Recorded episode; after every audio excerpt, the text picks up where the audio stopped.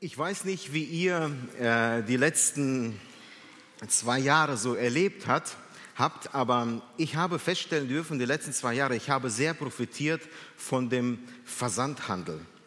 Teilweise, ihr wisst, da war ja, die waren ja sogar Baumärkte geschlossen und da musste man aber was im Garten machen oder am Haus was reparieren.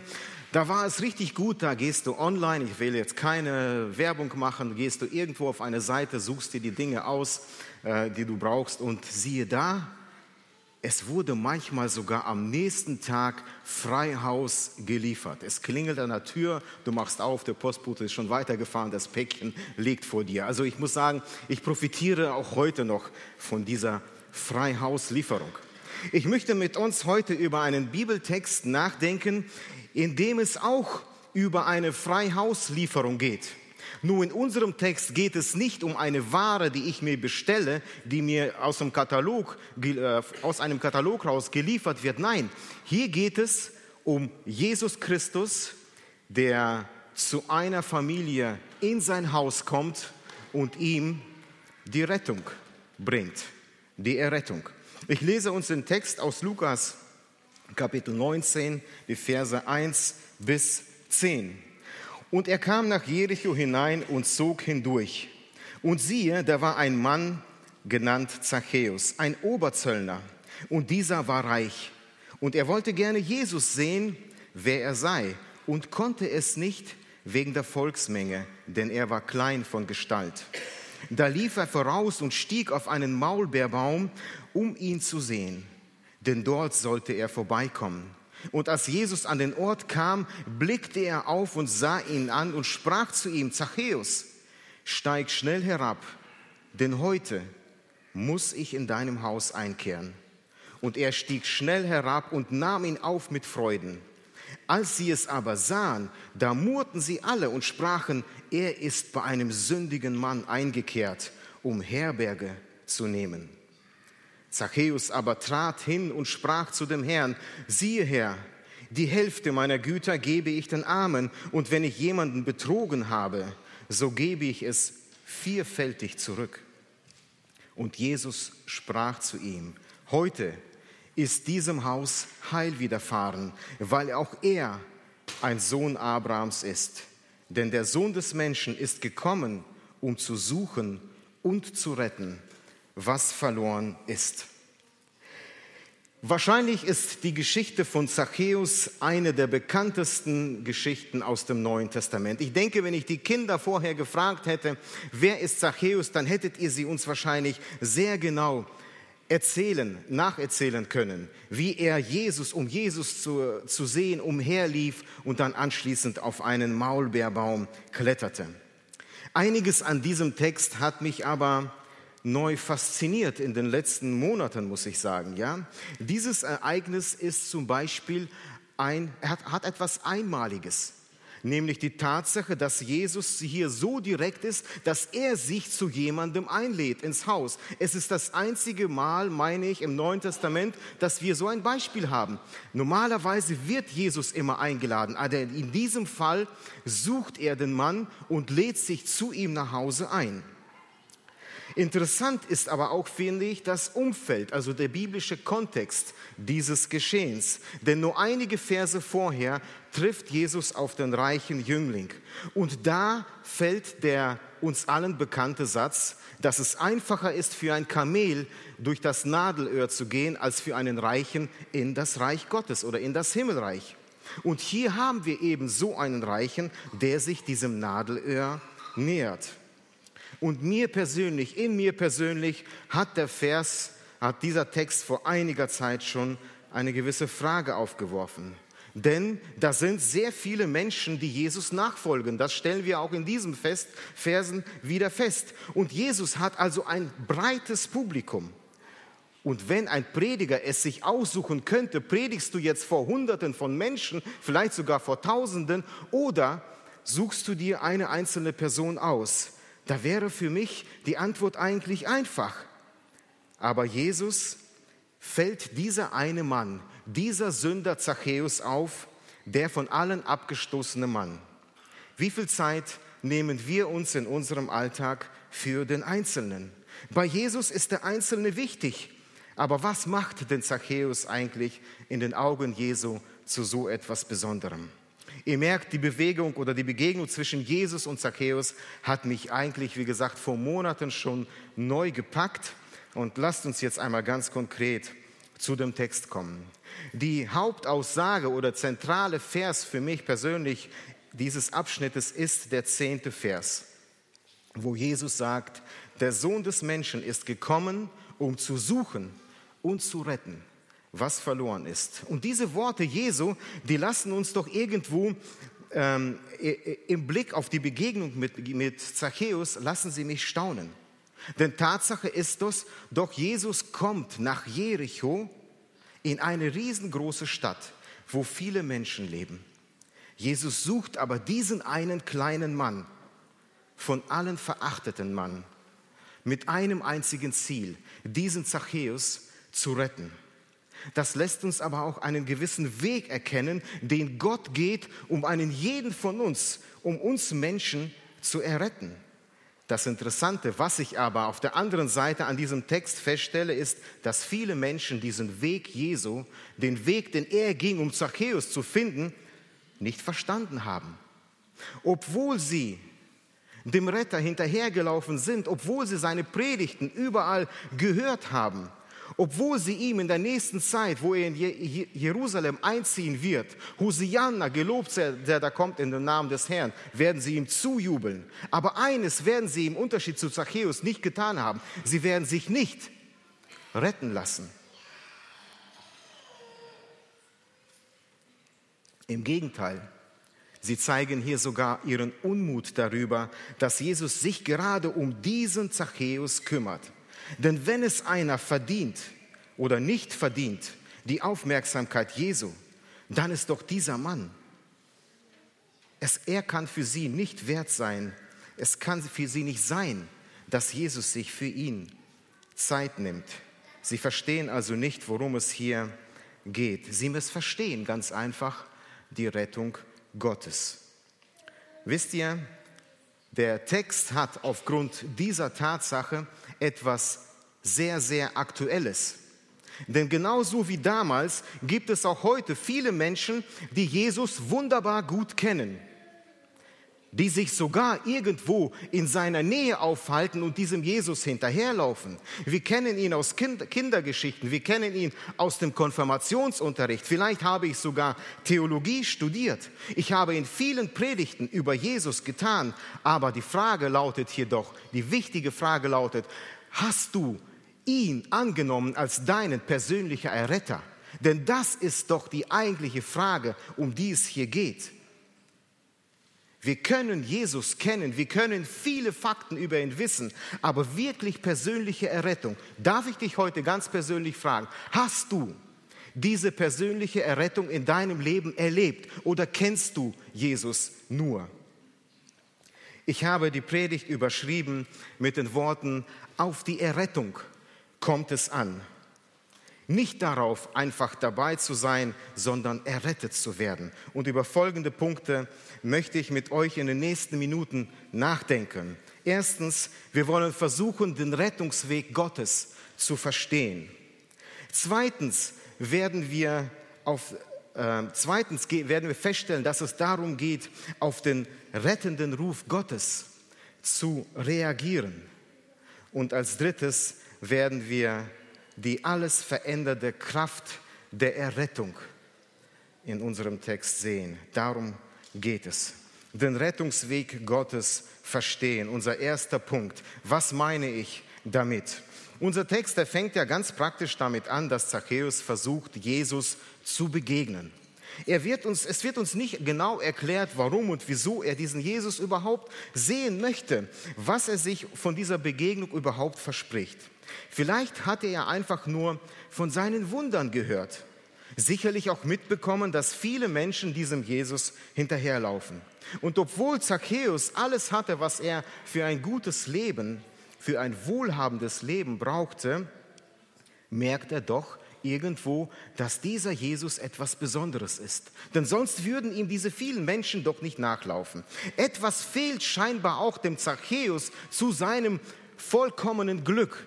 Irgendwo ist da eine gewisse Unzufriedenheit und so begibt er sich wie viele andere auf die Straße, um diesen Jesus besser kennenzulernen, um ihm erstmal wenigstens zu begegnen. Und es hat den Anschein, dass Zachäus hier maßgeblich dazu beiträgt, dass diese Begegnung mit Jesus überhaupt stattfindet. Aber das Resultat seiner Anstrengungen, wenn man es genau nimmt, das war, er kam einfach nicht an Jesus ran. Da waren so viele Menschen, die ihm auch nicht unbedingt wohlgesonnen waren als Zöllner. Er wurde nicht vorbeigelassen zu Jesus. Und er war äh, zu klein, um einfach ihn von weitem wenigstens zu sehen, denn Jesus. Und genau das, liebe Gemeinde, genau das gilt es hier erst einmal zu verstehen, wenn es um die Frage der Errettung geht.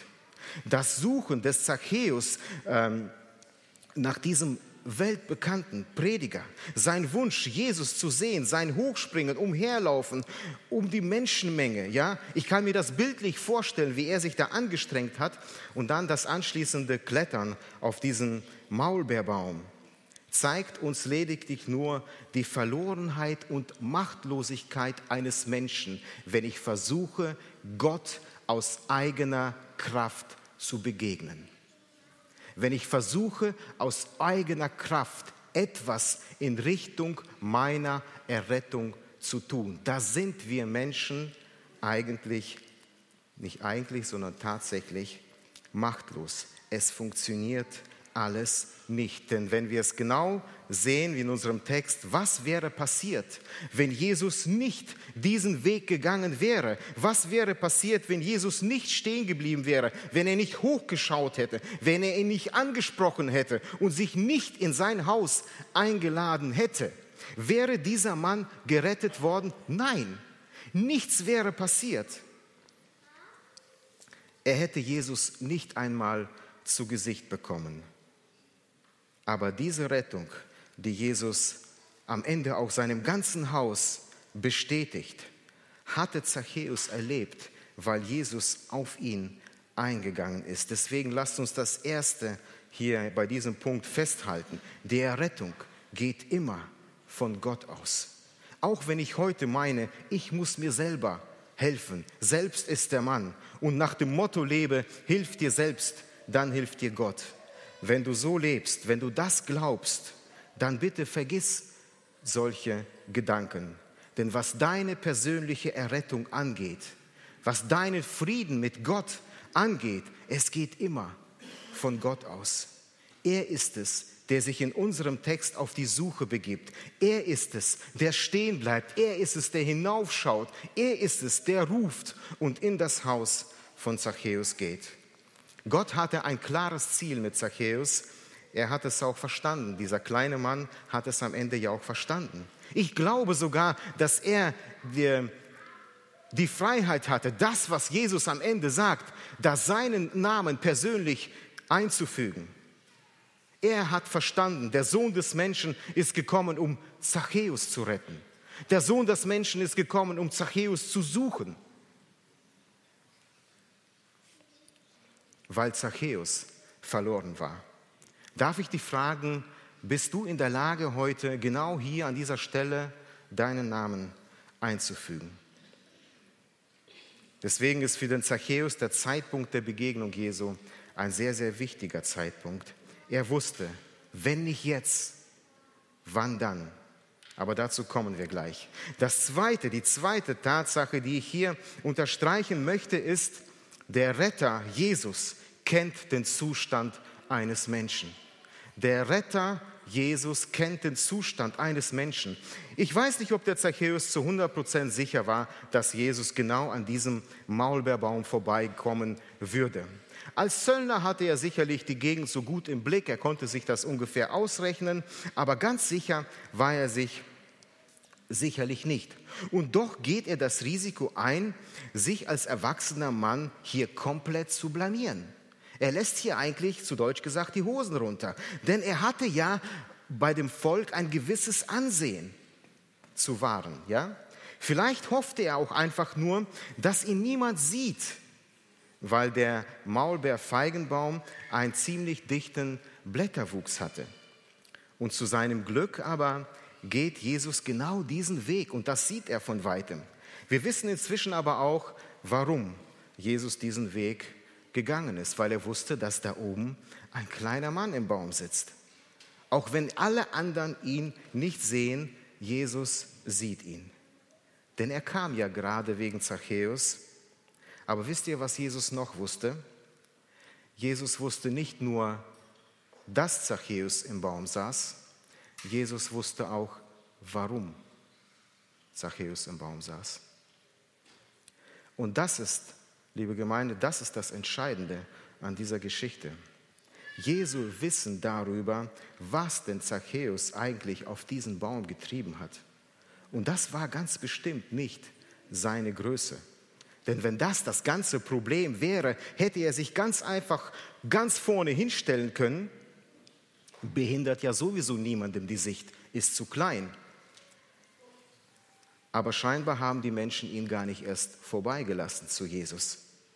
Und den Grund dafür kannte Jesus sehr gut. Er wusste, dass dieser Zachäus unbeliebt war beim Volk. Er wusste, dass dieser kleine Mann ein Kollaborateur mit der römischen Besatzungsmacht war, dass er eigentlich ein Verräter war am eigenen Volk, dass er den Zoll, die Steuer für die Römer eingetrieben hat bei seinen eigenen Leuten und dass er durch Betrug bei dieser Steuererhebung reich geworden war. Jesus kannte den ganzen Dreck, den dieser kleine Mann in seinem Leben angehäuft hatte. Und jetzt stell dir einmal vor, du kennst so einen Menschen. Würdest du freiwillig an diesem Baum vorbeigehen? Würdest du nicht viel lieber die Straßenseite wechseln? Würden wir nicht eher so einen Zachäus mit Missachtung strafen? Genau das hat ja die Menge auch getan. Sie haben ihn von Jesus bewusst weggedrängt. Sie haben ihn nicht vorbeigelassen und haben solches Verhalten hier eigentlich auch von Jesus erwartet, weil dieser es nicht anders verdient hätte in ihren Augen. Aber Jesus, er hatte eine ganz andere Absicht mit Zachäus. Ich frage mich, was bringt ein Rettungsseil, wenn man es nicht genau in die Richtung eines Ertrinkenden wirft? Was bringt die rettende Hand, wenn sie nicht dem am Boden liegenden ausgestreckt wird? Was wäre es eine Rettung, wenn ein hörendes Ohr nicht bereit ist, auf die Not eines leidenden Menschen zu hören? Welchen Sinn hat ein Rettungsboot, welches nie zu Wasser gelassen wird? Was wäre es hier für eine Rettung, wenn Jesus nicht bewusst an dem Baum vorbeigehen würde, auf dem Zachäus, der der Rettung brauchte, saß. Wenn das nicht passiert wäre, es wäre keine Rettung. Der Retter sucht den Menschen genau da, wo er sich geistlich gesehen befindet. Darf ich an dieser Stelle persönlich werden? Ich weiß nicht, wie es im Leben eines jeden Einzelnen heute bei uns in unserer Beziehung zu Jesus Christus angeht. Ich kenne euch alle nicht so gut. Vielleicht hast du auch manchmal das Gefühl, wie auch ich, wenn ich ehrlich bin, dass Gott eigentlich kein Interesse an meinem Leben haben könnte. Weil ich lebe nicht immer das Leben eines Menschen, das Gott gefallen haben, an dem Gott gefallen haben könnte. Da ist so vieles falsch. Da ist auch Sünde die mir oft genug leider geschieht. Und was mache ich dann als Mensch automatisch? Ich ziehe mich zurück. Ich ziehe mich zurück auf meinen Baum, auf dem ich unauffällig bleibe, auf dem ich unauffällig aus der Ferne von vielen Blättern verdeckt, irgendwie dann aber doch das Gefühl habe, in Jesu Nähe zu sein. Ich ziehe mich zurück, was die Gemeinschaft mit Jesus angeht. Ich vernachlässige das Wort, ich vernachlässige das Gebet, weil ich fühle, dass es irgendwie nicht ehrlich ist.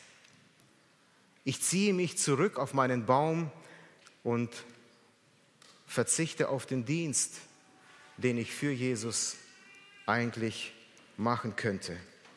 Ich ziehe mich zurück, was die Gemeinschaft mit seinen Kindern äh, angeht und sehe zu, dass ich so unauffällig und so schnell wie möglich von meinem Gottesdienstbaum runter und wegkomme. Und doch sehen wir an diesem Beispiel von Zachäus, dass gerade weil Zachäus so weit weg war von einer echten tiefen Beziehung mit Jesus, geht Jesus auf die Suche nach genau diesem Mann. Gerade weil für Zachäus kein Durchkommen war, kommt Jesus zu ihm. Gerade weil dieser Jesus, äh, dieser Zachäus Rettung brauchte, bringt Jesus sie direkt ihm und seinem Haus. Gott kennt deinen und meinen Zustand. Er weiß, wie es uns geht und deswegen begibt er sich, was uns angeht, zu einem jeden Baum und sucht. Denn er kennt den Zustand derjenigen, die verloren sind. Das ist die Hauptsache unseres, die Hauptaussage unseres Textes. Deswegen glaube heute nicht, nur weil du vielleicht zu schlecht bist für Jesus, hat Gott kein Interesse an dir und weiß nicht, auf welchem Baum du sitzt. Jesus weiß ganz genau, wo dein Baum steht. Und glaube nicht, weil du in gewissen Dingen versagt hast, will Jesus nichts von dir wissen. Gerade weil es so ist, begibt er sich hier nämlich auf die Suche nach dir. Jesus weiß, warum ein jeder einzelne von uns so ist, wie er ist, wie es in deinem Herzen, in deiner Beziehung zu Jesus ganz persönlich angeht, aussieht. Jesus kennt dich ganz persönlich, ganz genau. Und der Retter hat ein Interesse an dir. Das nächste, was mir an unserem Text wichtig wurde, ist die Tatsache, dass die Errettung immer etwas Persönliches ist. Jesus ruft Zachäus hier bei seinem Namen. Zachäus, komm herunter. Okay, wird Zachäus sich wahrscheinlich gedacht haben, spätestens jetzt wird es peinlich, oder? Stell dir vor, du bist ein Mensch, der stadtbekannt ist. Du bist, Zachäus war Arbeitgeber, er war Arbeitgeber in Jericho. Für ihn arbeiteten Zollbeamte. Er musste ein gewisses Ansehen wahren. Zumindest den Respekt der Leute hat er doch verdient. Als Zöllner, als Steuerbeamte. Und jetzt das. Wie peinlich. Den Respekt der Menschen verdient man doch nicht dadurch, wenn man auf Bäume klettert, oder? Und vielleicht wäre Zachäus im ersten Augenblick, vielleicht sogar, als er seinen Namen hörte, am liebsten im Erdboden versunken. Jesus, warum rufst du gerade jetzt meinen Namen im peinlichsten Moment meines Lebens? Stellt euch mal ganz bildlich vor, ja? Nico, der Albert, stellt euch vor, ihr sitzt auf dem Baum, ne? Und dann kommt er und ruft. Ich kann mir das vorstellen, ich würde ich würd mich echt schämen. Ne? Also es muss schon ein interessantes Gefühl für, für Zachäus gewesen sein. Und stellt euch vor, er müsste doch im Boden versinken. Ab jetzt an wird es heißen, nicht äh, wird es wahrscheinlich heißen Zachäus der Oberzöllner, der in seiner Freizeit gerne auf Bäume klettert. Und doch, das Interessante ist, als Zachäus seinen Namen hört, versteckt er sich nicht hinter irgendeinem Ast. Er verdeckt auch nicht sein Gesicht, sondern dass ihn keiner erkennt, sondern schneller, als man es sich vorstellen kann, ist er unten. Da, wo ihn erst recht alle Welt sehen kann. Wisst ihr was? Ich denke, Zachäus hat in diesem Augenblick eines verstanden, dass Jesus nicht einfach so nach Jericho gekommen ist.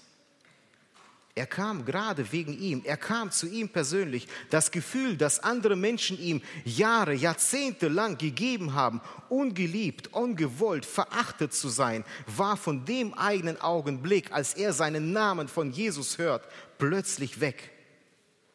Nur weil Jesus ihn ruft. Zachäus hat hier eines verstanden bei diesem Ruf. Ich bin diesem Jesus wichtig. Er will mich. Und das hat Zachäus schon Jahre nicht erlebt. dass jemand in die Stadt kommt und ihn sucht, ihn mit ihm reden möchte. Weißt du, wenn Gott ruft, dann ist es niemals ein kollektives Rufen. Wenn Gott ruft, dann wird er nicht, nicht sagen, hört mal zu, FEBG oder die Gruppe oder die Gruppe. Nein, wenn Gott ruft, dann ruft er deinen Namen. Du wirst es spüren, wenn du persönlich gemeint bist. Das Rufen Gottes ist immer ein persönliches Rufen. Und das bedeutet, er hat Interesse. Interesse an dir, an deinem Leben, weil du ihm wichtig bist. Ganz egal, welches Gefühl dir andere Menschen geben. Menschen können grausam sein. Das ändert aber nichts an der Tatsache, dass Gott dich liebt, dass Gott dich sucht, dass Gott dich retten möchte. Das ist eine biblische Tatsache. Das nächste am Text, was ich unterstreichen möchte, ist, die Errettung ist immer dringlich. Jesus sagt, Zachäus, steig schnell herunter, ich muss heute in deinem Haus sein. Jesus spricht hier in Befehlsform. Steig schnell herunter, ich muss. Wisst ihr, wir leben heute in einer Zeit, wo alles stark terminiert ist. Als aber Jesus und Zachäus, wir sehen hier nicht, dass sie erst einmal ihre Terminkalender rausholen und einen Termin für den Abend zusammen ausmachen. Nein, was Errettung, was deine persönliche Errettung angeht, darf es niemals auf die lange Bank geschoben werden. Kennt ihr das? Das Lieblingsmöbelstück des Teufels ist die lange Bank was Errettung angeht, darf niemals auf die lange Bank geschoben werden. Wer von uns hatte nicht schon einmal den Gedanken der Gnade des Schächers am Kreuz? Ich lebe einfach, wie ich will. Ich nehme mit, was mitzunehmen ist. Ich lebe irgendwo an Gott vorbei und wenn ich dann einmal alt, schwach und unheimlich krank auf dem Sterbebett liege, dann gebe ich Gott eine Antwort. Kann es sein, dass wir uns so etwas schon einmal gedacht haben? Aber ich glaube, eines verstehen wir bei unserem Text heute. Die Begegnung zwischen Zachäus und Jesus geschah nicht, wann Zachäus es wollte. Sie geschah, wann Jesus es wollte. Und wenn du heute deine Stimme, seine Stimme hörst, was sagt uns Hebräer 3, Vers 15?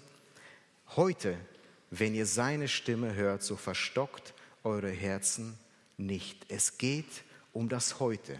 Zachäus, komm runter. Heute will ich in deinem Haus sein. Lasst euch retten.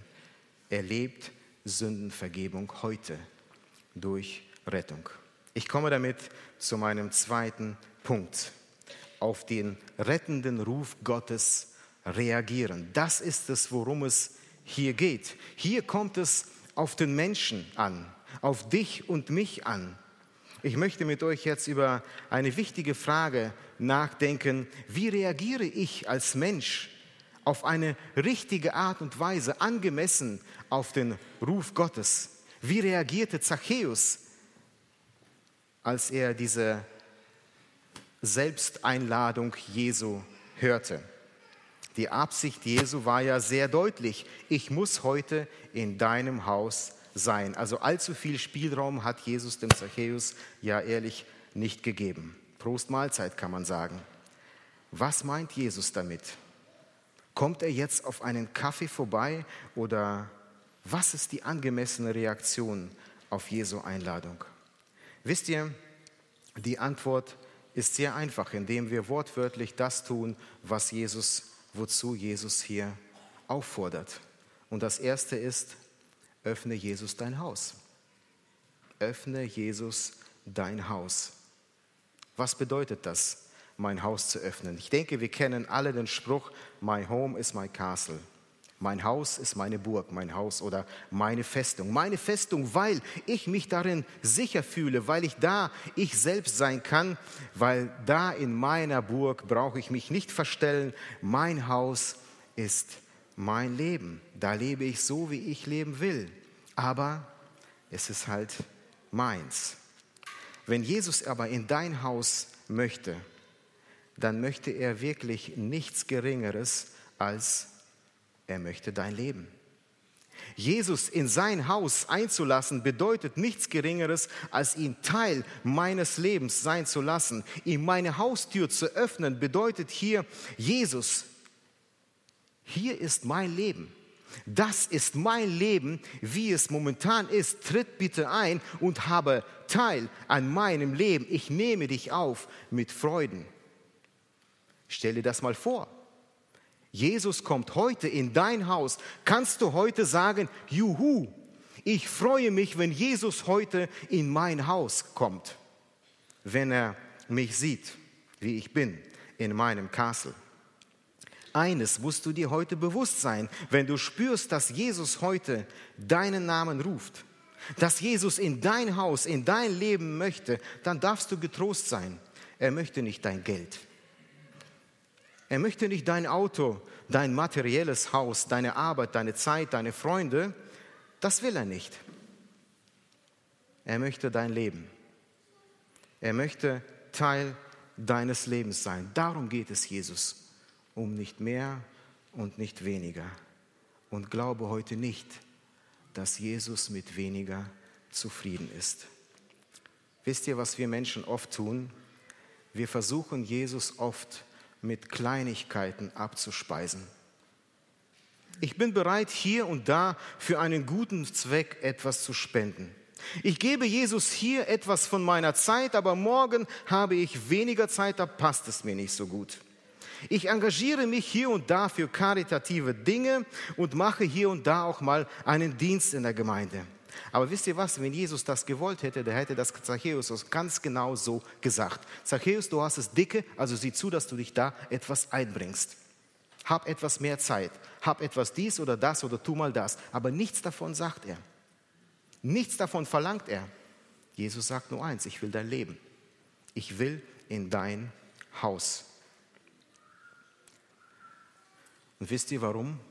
Weil genau so und nicht anders sieht echte Rettung aus. Weil Jesus, weil es in diesem Jesus um deine Rettung geht, lässt er sich nicht mit weniger als deinem Leben abspeisen. Und eine halbe Rettung, ist eine halbe Rettung eine Rettung? Nee, ne? Eine halbe Rettung ist keine Rettung. Wenn mein Auto Öl verliert, dann reicht es eben auf Dauer nicht aus, immer wieder nur nachzukippen. Da muss auch mal eine Dichtung, eine Reparatur geschehen, damit der Motor gerettet wird. Jesus will heute nichts weniger, nichts Geringeres als dein Leben retten. Jesus will neues Leben geben und das geschieht nur dadurch, wenn wir bereit sind, ihm unser Haus, ihm unser Leben zu überlassen. Der zweite Gedanke, den ich hier bei diesem Satz hatte, ist, Jesus sucht kein aufgeräumtes Fake-Leben. Jesus ist hier nicht auf der Suche nach einem aufgeräumten Fake-Leben. Ich denke, das Wort Fake News ist uns allen in diesen Tagen sehr gut bekannt. Das sind Neuigkeiten, die entweder nicht der Wahrheit entsprechen oder aber auch Halbwahrheiten sind.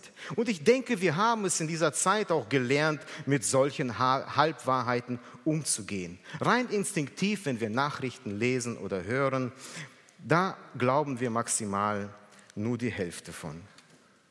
Wenn Jesus aber sagt, ich muss heute in deinem Haus sein, wisst ihr, was er damit tut? Er gibt Zachäus keine Zeit, nach Hause zu laufen und aufzuräumen, um aus seinem Leben einen Fake-Zustand zu kreieren. Wie reagieren wir im Normalfall, wenn sich Besuch ankündigt? Da will man sich doch am besten, also immer von der besten Seite zeigen, oder? Ich weiß noch, als wir als Familie Wiens eine Feier hatten und meine Frau war so frei, die Großfamilie zu uns einzuladen. Klar, war mit mir abgeklärt, ich habe mein Okay dazu gegeben. Aber wisst ihr, wie meine zwei Wochen davor ausgesehen haben? Ich habe geschwitzt wie ein Schwein. So habe ich noch nie mal locht. Warum? Weil ich wollte mich von meiner besten Seite zeigen. Wenn die kommen, dann soll alles ordentlich sein. Und meine Frau hat sich gefreut. Endlich bewegt sich der Alex mal. Ne? Und alles, was vor dem Gartenhäuschen ist, das durften sie sehen. Dahinter, da darf man besser nicht hingehen. Ja? Aber ist klar, wir versuchen uns von der besten Seite darzustellen.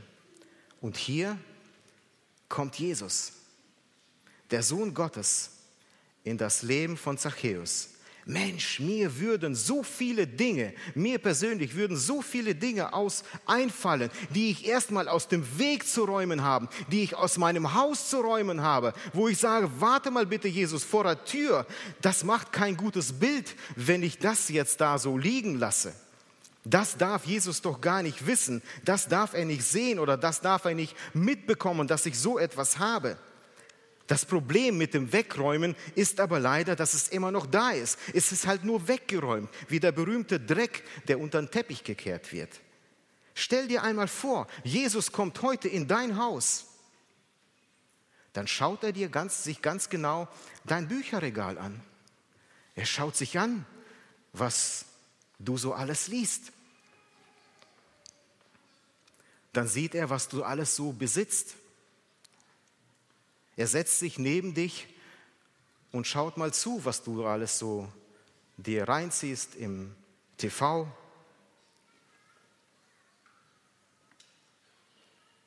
Geht an deinen PC und weil er Ahnung hat, schaut er sich den Verlauf an.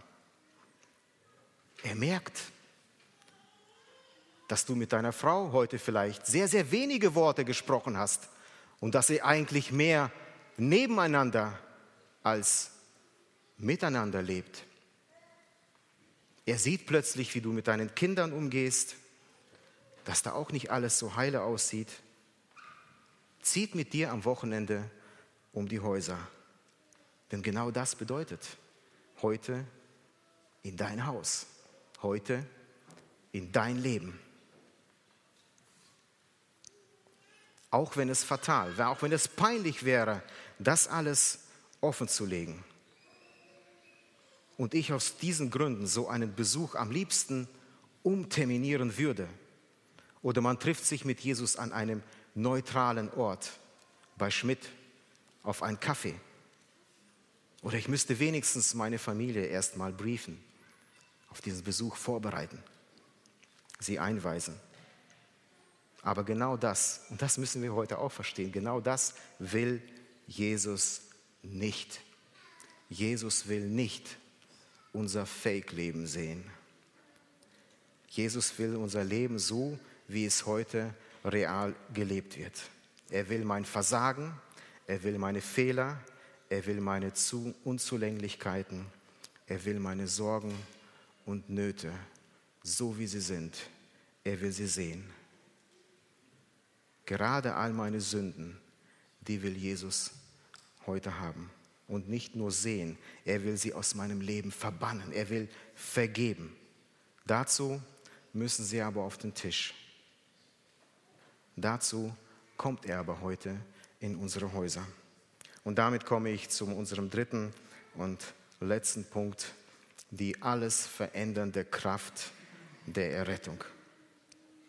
Wer hätte gedacht, dass Zachäus, der hier der es auf sich genommen hat, dass ganz Jericho gegen ihn ist, der bereit war, den Hass seiner Mitmenschen zu erdulden, der mit den Römern zusammenarbeitete, nur um reich zu werden. Wer hätte gedacht, dass es bei diesem Zachäus zu so einem Schritt gekommen wäre? Die Hälfte meiner Güter gebe ich den Armen. Und wenn ich jemanden betrogen habe, dem gebe ich vierfältig wieder.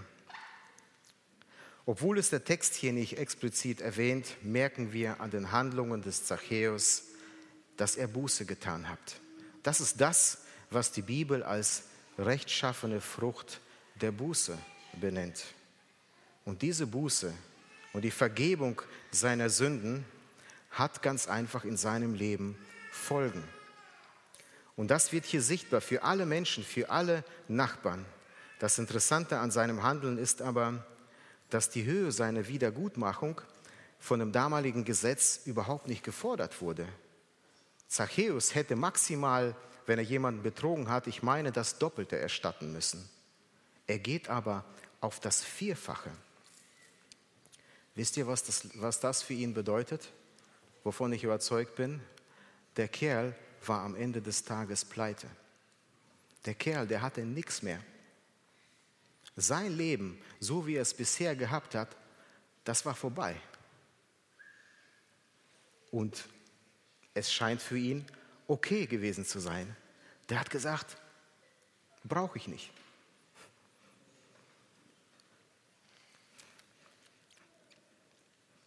Hauptsache Jesus. Wie sieht es heute in deinem Leben aus? Haben wir vielleicht so Jesus-Ersatz? Hier und da Dinge, die ich auf keinen Fall loslassen möchte. Ich gebe zu, auch in meinem Leben gibt es das. Ich bin eigentlich nicht viel anders wie Zachäus. Da sind so viele Dinge, die mir so lieb sind. Ich will die nicht loslassen. Aber für Jesus, für den, der an diesem Kreuz unter bestialischen Umständen starb für unsere Sünden,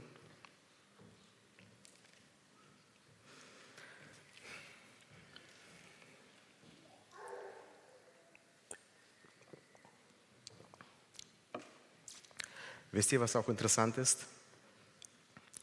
Habt ihr einen, ein Wort davon im Text entdeckt, wo Jesus genau das von ihm verlangt? Sieh mal zu, dass du das alles weggibst. Kein Wort, ne? Der macht das alles freiwillig. Der macht das alles freiwillig, weil er feststellt, das alles ist wertlos, weil hier bekomme ich Vergebung. Hier bekomme ich komplett neues Leben. Hier ich bekomme ich komplett eine neue Identität. Hier bin ich ein Kind Gottes. Vergeht bitte, liebe Techniker, ich bin komplett weg von meinem Konzept. Aber darum geht es in unserem Leben, dass wir, dass wir bereit sind, loszulassen. Dass wir bereit sind, das abzugeben, das fallen zu lassen, was was mich von Jesus Christus abhält.